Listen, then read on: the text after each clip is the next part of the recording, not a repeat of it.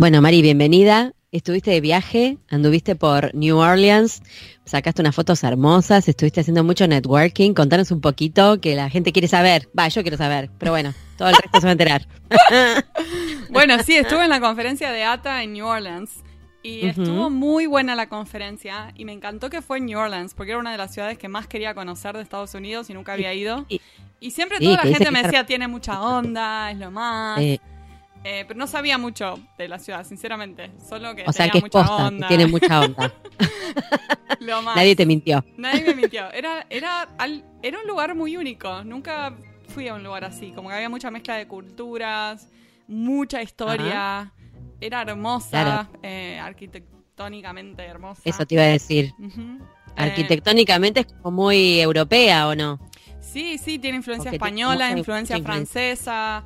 Eh, es, es bella, bella, bella. Y además mucha vida nocturna, mucha vida nocturna. Si te gusta esto, yo eso, yo no porque me duermo a las 9 de la noche, pero la gente que le gusta eso... la verdad, si la verdad, saliste, decí la verdad, ¿no?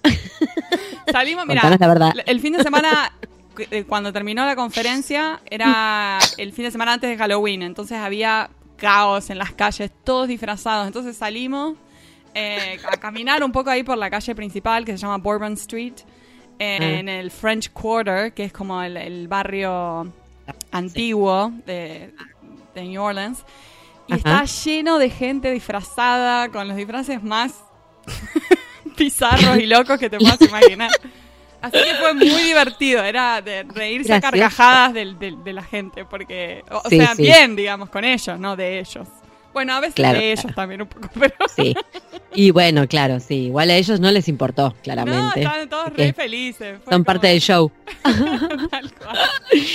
¿Y qué tal la conferencia? Porque he visto que te, que te encontraste con algunas de las personas que entrevistamos a lo largo de este año. Sí, la conferencia de ATA siempre es muy lo más, porque es un espacio para aprender cosas nuevas, para ponerte al día con la tecnología Em, para hacer, como decías, networking, pero no solo networking con posibles clientes nuevos, sino también ah, networking con colegas, que eso es lo que creo que es lo que más me gusta de la conferencia, encontrarme con colegas, saber qué están haciendo. Eh, tuve oportunidad de contarle a alguna gente del podcast. Sí, se comenta, se comenta que pusiste a alguien a repartir tarjetas, no sé, saliste con un megáfono, ¿qué hiciste? No. No, hice nada de eso, pero siempre que hablaba con alguien que hablaba español le, contaba del podcast. Y nos conocían, la mayoría de la pantuflas por New Orleans, Marina. ¿Cómo no nos Tendría que haber hecho más promoción, pero no sé. Tendrías que haber salido en pantuflas por, las calles de New Orleans. El año que viene, Pau, vamos y vamos juntas en pantuflas y tenemos como uno de esos stands en el Expo Hall y sorteamos pantuflas ahí. Llego a poder ir, yo te digo que ya voy en el avión con las pantuflas, no me importa nada. Y me bajo así, y me esperás, me esperás con un cartel que diga ah. en pantuflas, Paola, y me esperás en el aeropuerto así. Dale, quedamos así. ¿Te gustó? Fue muy, fue muy lindo cuando me encontraba con gente que escuchaba ya el podcast. Eh, fue muy lindo eso. Y también gente que entrevistamos. Con, eh, me pude encontrar en persona con Pablo Muguerza, con Charo. Eh, estuvo con Annalise eh, Salotti, como un montón de ah. gente que, que, habíamos podido entrevistar y, y, también reclutar a alguna gente nueva que vamos a entrevistar, así que estoy entusiasmada con eso también. Pero, por supuesto, no, no, no, no tenía ninguna duda al respecto, imagínate. o sea que bueno, highlights de la conferencia, así algo que El highlight principal para mí fue la ciudad, donde fue hecho. Después, eh, otros highlights es que mm, hacen, dentro de ATA también vos podés ser parte de distintas divisiones. Eh, por ejemplo, está la división de español, que es la división más grande. Está la división de empresas de traducción, de tecnología, de, todos los idiomas. Este año se abrió la división de traducción audiovisual, que esa es, una división que a mí me interesa mucho. Así que ese fue un highlight, de ir a la, división de apertura, estuvo muy bueno. Eh, y también... Eh, las sesiones, las sesiones siempre son muy buenas, de, muy buena calidad.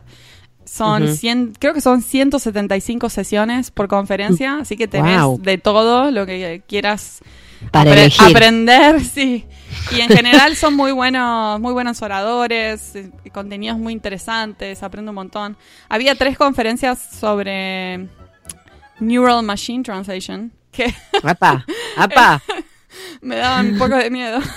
da un poquito de miedo eso que me estás diciendo. Sí, era como un robot que mm, como muy... va a agarrar, va a ser el dueño del mundo pronto.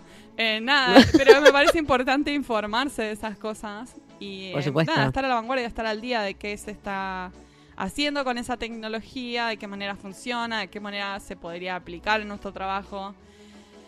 Así que estuvo interesante eso también. Así que eso fue, fue mi highlight de lindo, la conferencia. Muy lindo. ¿Y cuánta gente, cuánta gente asiste a una conferencia de este tipo? Aprox, ¿tenés este idea? no sé cuánta gente fue, pero sé que en Chicago eran como 1700 personas. Si no me equivoco, cuando se hizo en Chicago unos años atrás. Sí, sí, es grande, es grande. De hecho, cuando el, el primer día hacen como un welcome reception, que se hace en un salón bien grande, que en general es como un ballroom del hotel. Y ahí va, en general van todos porque hay comida. y además porque están todos re entusiasmados porque recién empieza la conferencia. recién arranca, claro, todavía no te cansaste. Todavía tienes energía, exacto. Eh, y eso ahí como te das cuenta, wow, qué, qué grande que es esto. sí, tal cual. Aparte que debe ser, no debe ser nada fácil organizar un evento de ese tamaño. Digo, con tantos asistentes, con tantas sesiones, con tanta información, hay una cuestión, debe haber una cuestión de logística zarpada también atrás de todo eso. Sí, de una. De una. De hecho, dicen que les cuesta conseguir ciudades que tengan hoteles suficientemente grandes con venues, claro, eh, para alojar a toda la gente y también para la cantidad de sesiones que hay y también que haya espacios grandes para los eventos como el Welcome Reception, también se hace un desayuno, todos los días puedes ir y desayunar. Eh, Ay, me siempre encanta. Te, siempre te encontrás con alguien interesante al lado para charlar. Así que es muy linda la conferencia, la recomiendo. Muy bueno, muy bueno. La próxima entonces que ya va a ser que en Las Vegas, si se le está quedando chico todo, como el CES, que van todos a Las Vegas, que son miles de personas. La próxima es en Palm Spring, en California. de hecho, cerca de mi casa, así que... Ay, mira, te queda bárbaro. Me queda bien. bueno, genial, Mari, la verdad, re lindo, re linda, re linda experiencia. Yo vi las fotos que te había sacado con Pablo, con Yaro, con, bueno, toda la gente que encontraste por ahí. Es muy linda, la verdad. Me pareció muy copado. Así que sí, para la próxima me pongo en campaña y voy. La próxima vamos juntas, se sabe. La próxima vamos Nos verán, quienes vayan nos van a ver en pantuflas por la recepción. Tenemos que ir con un fondo de color, así como el como nuestra página, entonces así nos reconocen. Violeta, y con la cara esa que ponemos, ¿viste? Con las caras de locas con la cara y, el micrófono. Ya está, nos reconocen instantáneamente. ¿Te imaginas? Ay, Dios, te pido. Bueno, ya entramos en la pavada. Bien, hoy tenemos eh, la visita de eh, Cecilia Piaggio. ¿Qué tal? Nos va a contar cosas muy interesantes. No voy a adelantar absolutamente nada. Vamos a presentarla directamente, ¿no? Dale.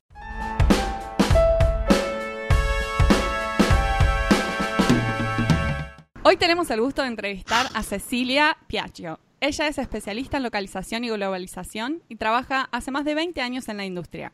A lo largo de su carrera se ha desempeñado en diversas tareas dentro de la industria, desde control de calidad, gerente de proyectos y tuvo una empresa de traducciones realizando tareas de gestión, producción y desarrollo. Abrió y fue directora de operaciones de una reconocida empresa de traducción internacional con sede en Argentina durante seis años y ahora es consultora de gestión estratégica.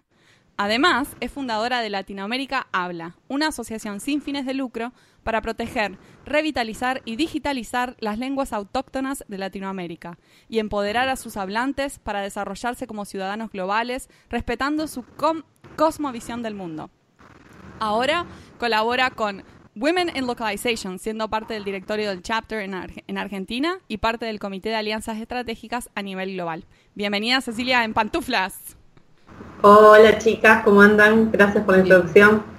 Pues gracias a vos por sumarte. No te preguntamos si ya te habías puesto las pantuflas o si estás eh, calzada. No, pero ya me relajé, ¿eh? ya me relajé. me encanta. Ok, eso es lo que necesitábamos.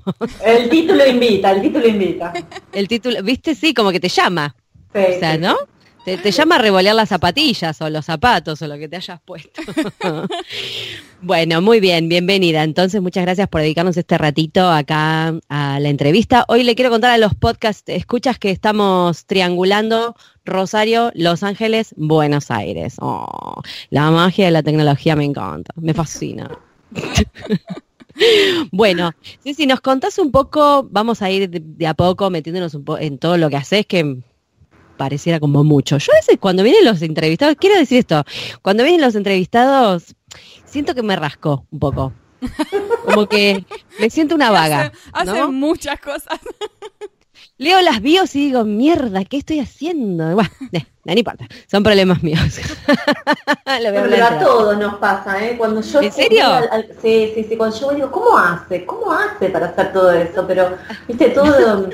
hay, veces que cuando... No, pero cuando uno, eh, así cuando vos lo lees suena mucho, pero la realidad es que yo siento que me falta mucho, que me gustaría hacer eh, otras cosas, así que creo que todas nos sentimos un poco como vos describís. Ay, bueno, bueno, me siento un poco más acompañada. O estamos todas re locas.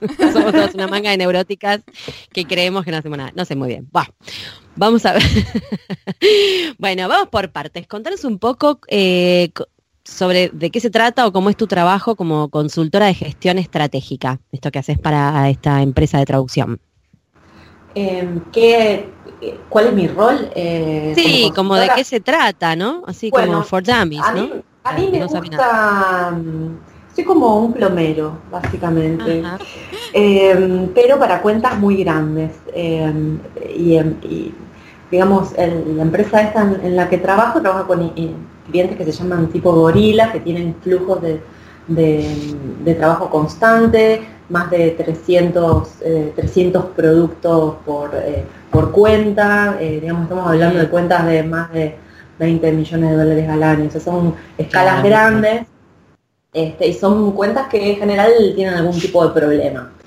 Este es, el área que más me gusta trabajar, ir a hacer un análisis y mm, trabajar eh, con el equipo como para este, eh, alinear todo lo, que no está funcionando. Eh, en resumen sería eso. A mí me gusta ir a hacer un diagnóstico, un plan de trabajo eh, entender que falla y como plomero arreglarlo. Claro, como una especie de destapacañería, donde está eh, bloqueado vos destapas. ¿Algo así? Ponele, eh, podrías, podría, me estoy queriendo, me suena como un... Ahora te digo que no. De repente se pidió imágenes. No, no, no, no quiero, me sugirió una imagen espantosa, así que, bueno, queremos que la de plomero. ¿Viste? No, yo digo, vos dijiste plomero. no, no, de repente se me vino, viste, Artía, no, viste, no, no, no, no. Me gustaba más mi imagen de plomero que la de Activia. Este, eh, básicamente, a mí me gusta pensar que, viste, cuando está, eh, en general eh, son cuentas grandes que no, no, arrancan siendo grandes, son, son cuentas que van creciendo junto con una empresa entonces, a medida, lo que funciona en, escala pequeña no funciona en una escala grande. Y muchas veces se arrastran procesos eh, eh, de cuentas más chicas. Entonces, acá lo que, lo que hay que entender es cómo gestionas eh, en escala grande y con equipo global, en general con necesidades que son de, traducción continua o que a lo mejor les ha quedado algo, algún resabio no sé, de, gestión tradicional y se mueve en un entorno ágil. Entonces hay que entender un poquito qué es lo que está pasando eh, y cuáles son las expectativas del cliente y dónde están las frustraciones del cliente y qué es lo que está roto. Este, claro, claro. Que además me imagino que eso debe cambiar con cada cliente también, porque no, todo, no todos los clientes son iguales. No, pero, ¿no? No, pero. Todos los clientes piensan que son especiales y únicos, pero la realidad es que hay mucha cuestión que es eh, común a todos y, mm, eh, lo que sí uno puede separar eh, es en cliente grande de cliente, digamos, mediano. Lo que, los clientes grandes en general todos necesitan, no sé, matrices de medición, este, criterios de éxito, necesitan poder medir la calidad. uno necesita, a ver, como para que tengas una idea, cuando uno tiene un, un proyecto chiquito, Em, y vos tenés un problema, si vos le, agregás eh, tiempo, o sea, gente que arregle el problema, lo encausaste. En cambio, con un, con un proyecto grande, la escala es tan enorme y los costos se te irían, eh, se te podría desmadrar el proyecto o, perder mucha rentabilidad. Es por eso que hay que hacer foco en, lo que es la, la gestión de procesos, y, la gestión de equipos de manera eficiente. Hay que poder tener como una vista del helicóptero, este, eh, poder separarse de los problemas y hacer un, diagnóstico eh, que te ayude a, alinearlo. Eh, claro.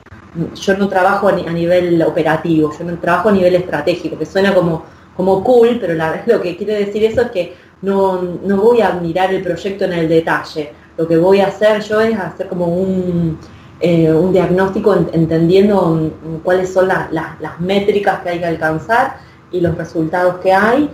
Eh, y, si no está, si observo que hay algo roto, eh, evalúo los workflows o los, o los procesos y, la metodología de medición como para entender qué es lo que pasa. Claro, es más, es, es un laburo más de management, me parece, ¿no? 100%. está más claro. Está, mm, O sea, obviamente vos sabés de traducción y de, cómo funciona una empresa de traducción, pero es muy, es bien, bien de management. Mira qué interesante, ¿eh? Sí. es, de, es de management y es lo más divertido para mí, porque cuando, eh, cuando mm, algo falla, ¿no? Uno, eh, con cada, con cada proyecto uno aprende un montón. Eh, a mí cada vez que hay algún desafío interesante o eh, con los clientes con los que eh, con los que trabajo son todos clientes eh, que en general rompen con las estructuras anteriores o van por más o quieren ser innovadores. Entonces lo que lo que funcionaba hace un par de años ahora le están dando una vuelta de tuerca y uno acompaña ese proceso. Así que mm, es fabuloso, a mí yo disfruto un montón de, lo que hago. Mucha adrenalina, como te, exige mucha flexibilidad también eso. Porque la gente en general quiere aprender una cosa y seguir con eso. ¿No? O sea, naturalmente uno quisiera como no tener que cambiar mucho lo que está haciendo. Es depende. depende de la personalidad, Depende de la personalidad. para, mí, para mí lo que uno tiene que hacer es eh, enfocarse en la fortaleza que tiene eh, y, y, eh, para que un equipo sea eficiente tiene que tener una combinación de distintos perfiles si vos pones a alguien que tiene que auditar calidad, que tiene que hacer un, proceso, digamos, bastante eh, rutinario, la persona que tiene ese perfil es feliz porque tiene todas las variables bajo control. En cambio, si vos pones a alguien con mi perfil que, me aburro enseguida, si tengo que seguir una rutina, yo sería un fracaso en ese puesto.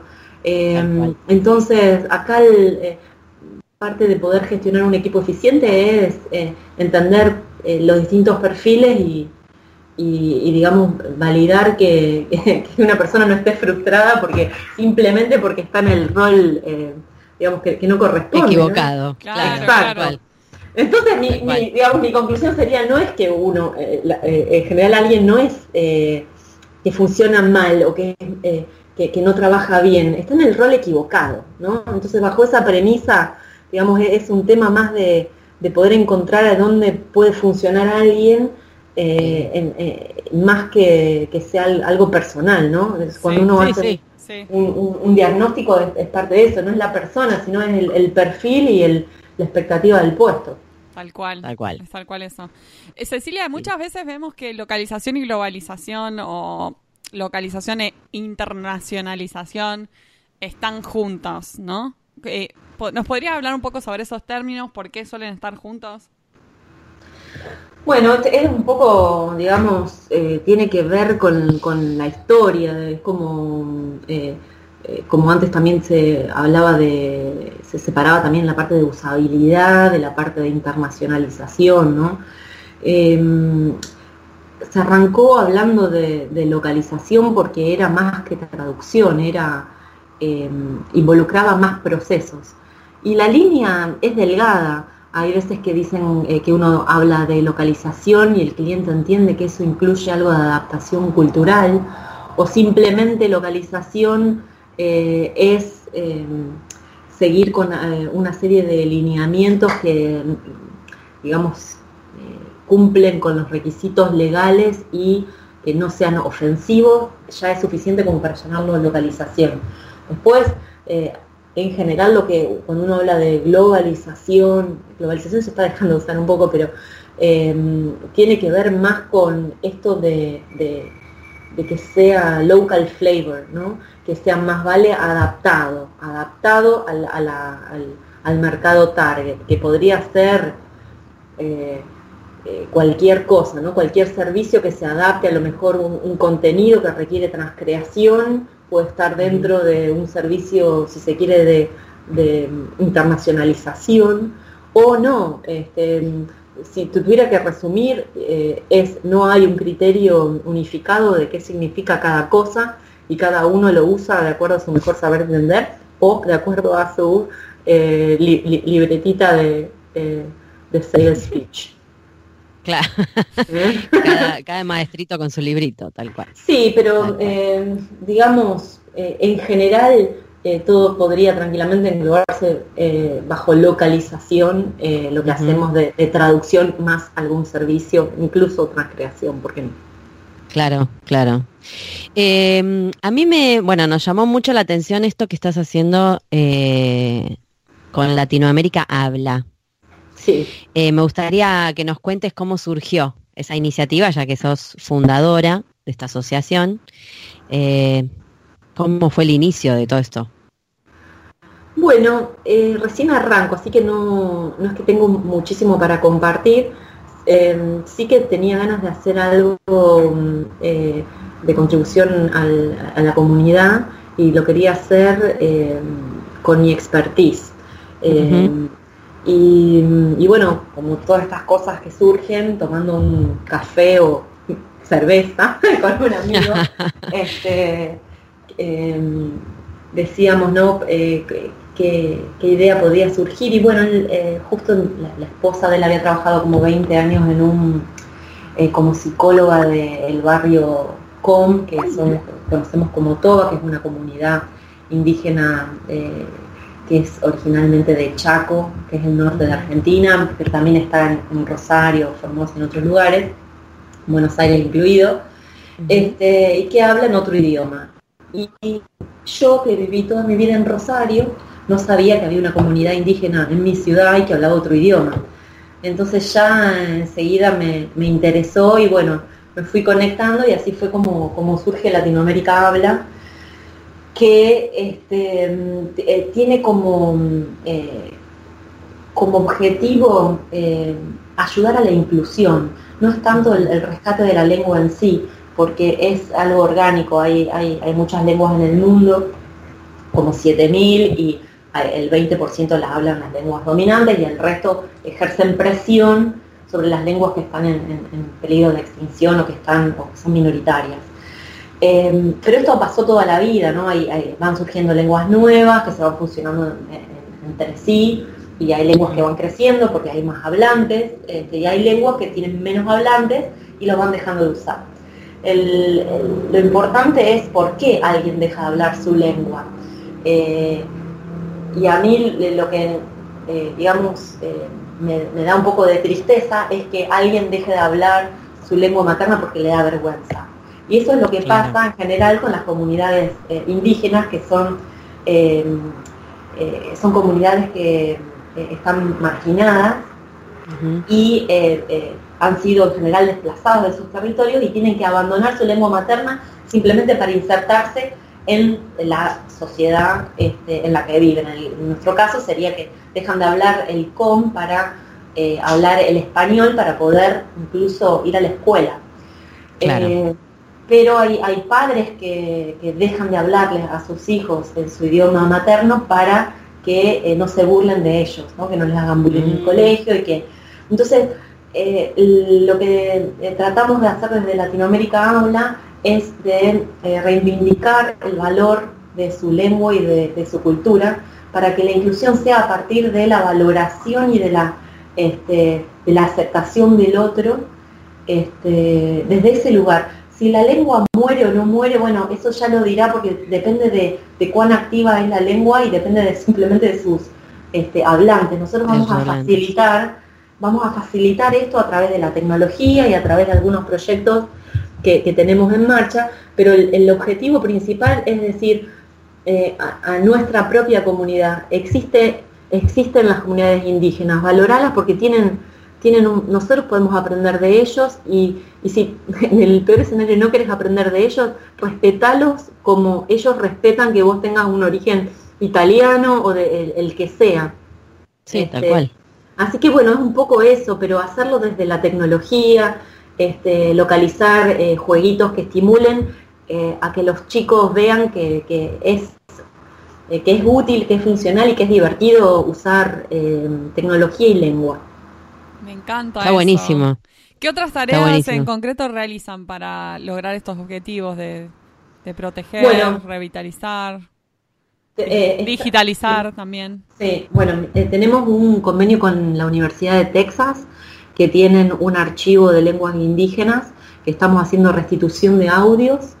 Eh, esos audios tienen eh, valor histórico, también tienen canciones, depende el, tipo de audio que sea. Este, vamos a, eh, estamos haciendo todo un, trámite para poder hacer uso y generar material derivado que se llama. Vamos a, queremos poner em, este material a disposición y estamos buscando otro material que esté eh, por, cualquier lado del mundo y poder restituirlo a, las comunidades. Una de, las quejas que tiene la, comunidad es que le dan la bienvenida a académicos y a investigadores, pero que hacen su trabajo de campo y después se van y se llevan su trabajo y ellos nunca más ven nada. Entonces la idea esta es eh, volver a conectarlos con, ese material otra iniciativa es eh, glosario en línea. Eh, queremos, queremos tener un glosario en línea que puedan usarlo en el celular.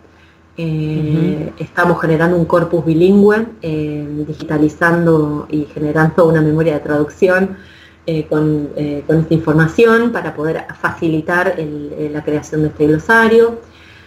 Eh, y después eh, otro es el de los jueguitos en línea. Queremos, eh, esto está todo en etapas iniciales, pero lo que queremos es tomar un, un juego que me gustaría que fuera open source, con por ejemplo las tarjetas estas de memoria y que tengan audio. Este, entonces grabamos a lo mejor los colores y la persona que juega con, estos juegos que deberían ser bastante básicos, este, pueden también ir aprendiendo eh, los colores o, formas. Eh, eh, esto, digamos, puede ser bastante amplio, pero lo que queremos hacer es también em, articular em, estos juegos con em, la currícula escolar, porque se aprobó en, Santa Fe, que es una provincia de Argentina, la ley de bilingüismo, eh, que requiere que las escuelas que tengan eh, alumnos eh, que pertenecen a, comunidades indígenas que aprendan este, la lengua materna. Pero bueno, no, se ha acompañado esto con el desarrollo de, los contenidos y esto es un esfuerzo que están haciendo los, maestros bilingües. Nosotros queremos acompañar esto con tecnología. Así que bueno, es un trabajo que vamos a ir haciendo de a poquito. Está, la verdad que está buenísimo lo que contaste también, eh, esto que vos decís que de repente te enterás que hay una comunidad indígena en la ciudad donde viviste siempre y uno se entera, uno no nunca le prestó atención, porque vamos a decir la verdad. Eh, me hizo acordar, el otro día estaba viendo un show eh, de stand-up, un stand-up unipersonal, de John Leguizamo, el actor americano, que el tipo tiene raíces latinas, ¿no? El show se llama Latino History for Morons. Entonces dice que empezó, eh, es muy interesante, si lo quieren ver, digo, hago el paralelismo, ¿no? No es, exactamente lo mismo, pero hay algo similar. Decía que él cuando era chico no había, estaba estudiando héroes americanos, todo lo que tenía que ver con los americanos y dónde estaban sus héroes latinos, o sea, de su de su herencia, ¿no? Y dice, cuando vos no ves nada relacionado con lo que vos sos, pensás que no existís decía el tipo, ¿no? De chiquito. Y es algo de eso, como que te insertas, estás en una sociedad en la que, bueno, como decís vos, terminás aprendiendo español, terminás metiéndote en la cultura dominante y dejando atrás lo tuyo y tu origen, y hay algo que te falta. Entonces, realmente está, es un laburo súper interesante el que estás haciendo, justamente para eso, para crear un poco más de conciencia en todos los demás, los dominantes, entre comillas, eh, y también darle a, los chicos, sobre todo de la comunidad, esta, este interés, esta necesidad de saber de su propia, de su propio bagaje cultural. empezando por la lengua, ¿no? Yo estoy súper entusiasmada, la verdad que eh, eh, estamos, eh, estoy tratando de, crear un, marco de trabajo ágil, donde, donde se un que cualquiera pueda tomar y donar su tiempo de una manera fragmentada, porque una de las mm. cosas que a mí me pasa es que estoy, estoy ocupada y quiero hacer un montón de cosas, me gustaría ir a, a un barrio y hacer un montón de cosas, pero después llega el fin de semana y la verdad que quiero estar con mi familia, con mis amigos y se me va pasando el tiempo. Pero si yo pudiera agarrar una tarea y, dedicarle una hora de mi expertise desde mi casa y donarlo, eh, es algo que sin un compromiso de largo plazo, o sea, si después en, dos meses tengo otra vez una hora y tengo ganas, poder hacerlo. estoy, estoy investigando justo con otra, otra gente qué, qué qué marco tecnológico usar como para facilitar esto. Claro, Así que bueno, ya, ya les contaré en otra próxima entrevista este, si, lo hemos logrado. o sea que, o sea que actualmente estás vos sola haciendo todo esto o estás con quién? Con un socio social. Somos un equipo y además em, eh, em, empecé colaboración con un grupo de voluntariado junto con la empresa a la que eh, le presto los servicios de consultoría este, armamos un, como un programa de voluntariado, pero sí, está en etapas iniciales, está en etapas iniciales, eh, recién ahora eh, contraté una persona para que empiece a coordinarlo eh, y bueno, hay que armar el, como el, equipo core, pero sí, esto existe y están todas estas iniciativas en curso. Claro, perfecto. Me encanta. Eso me lleva a la pregunta de si alguien quiere participar, le interesa ser voluntario de esta iniciativa, ¿de qué manera puede hacerlo? Nos puede encontrar en, Latinoamérica Habla en Facebook. Eh, la página web todavía no está en línea, pero ya va a estar y va a ser latinoamericahabla.com. Este, y bueno, también estamos en Twitter, nos pueden buscar. Y si no, que este, me contacten a mí, que, yo les Si no, nos escriben en pantuflas y les pasamos el, contacto. Por supuesto. ¿No? Obviamente. Bueno, ¿Le vas a hacer la pregunta, la super pregunta, Mari? Sí, tenemos una super pregunta. a ver, a ver. Ellas se creían que era algo filosófica. ¿eh? Ay, ya, ay, ya. Qué miedo. A ver, ¿qué es para vos, Cecilia, ser un traductor exitoso? Primero no soy traductora, o sea, ah, eh, listo, ahí ya, ahí ya, Bórralo. ¿Qué es eh, ser un profesional en la industria de la traducción exitosa? ahí está. Em, primero, gracias porque me, por el calificativo. Em, para mí, el, éxito está en darme la oportunidad de hacer, de cambiar, de hacer lo que me da la gana, ¿no? Em, para mí eh, ahí reside el éxito.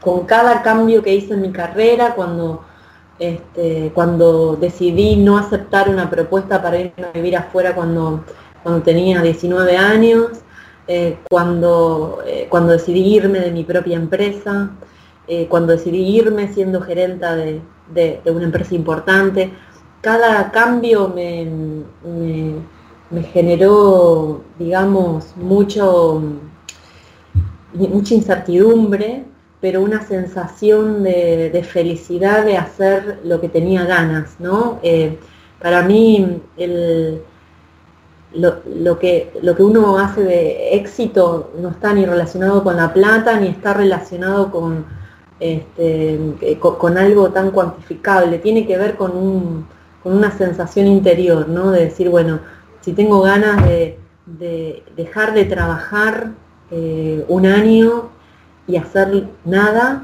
es éxito también, ¿no? Eh, nosotros como mujeres más que nada muchas veces tenemos una vara de éxito que, que, si la cumplimos no somos felices, ¿no? Eh, entonces, para mí, esta pregunta filosófica es, éxito es eh, vivir como uno quiere, ese es el éxito. Y que cómo luce en el currículum o cómo le parece al resto o cómo le parece a la sociedad, a tus padres, familia, eso es lo de menos. Acá lo que hay que hacer es, eh, es poder celebrar uno con uno y con los intereses del momento que pueden ir cambiando y permitírselo. Eso. Me encantó. Me encanta. Es tener las riendas. Por lo que lo que estás diciendo es tener las riendas de lo que haces. Hoy intentándolo. claro. Hoy bancártela. Sí. Bancártela. ¿Y sabes qué? Que no tenés que darle explicaciones a nadie. Ah, eh, ah ¿eh? sí. Eh, solamente a vos y lo que te dé la gana en el momento. Excelente, hermoso, me encantó. Hermosísima respuesta, la verdad. Muy linda entrevista, Cecilia, muchas gracias por dedicarnos este rato. Eh, espero que le hayas pasado bien. Sí, muy bien, chicas, muchas gracias. Y te vamos, y te vamos a seguir los pasos de Latinoamérica Habla también, así que cualquiera que esté interesado en, en saber de qué se trata, cómo va esta iniciativa, síganlos en Facebook y si no nos preguntan. Bueno, muchísimas gracias, un saludo a todos. Chao, chao.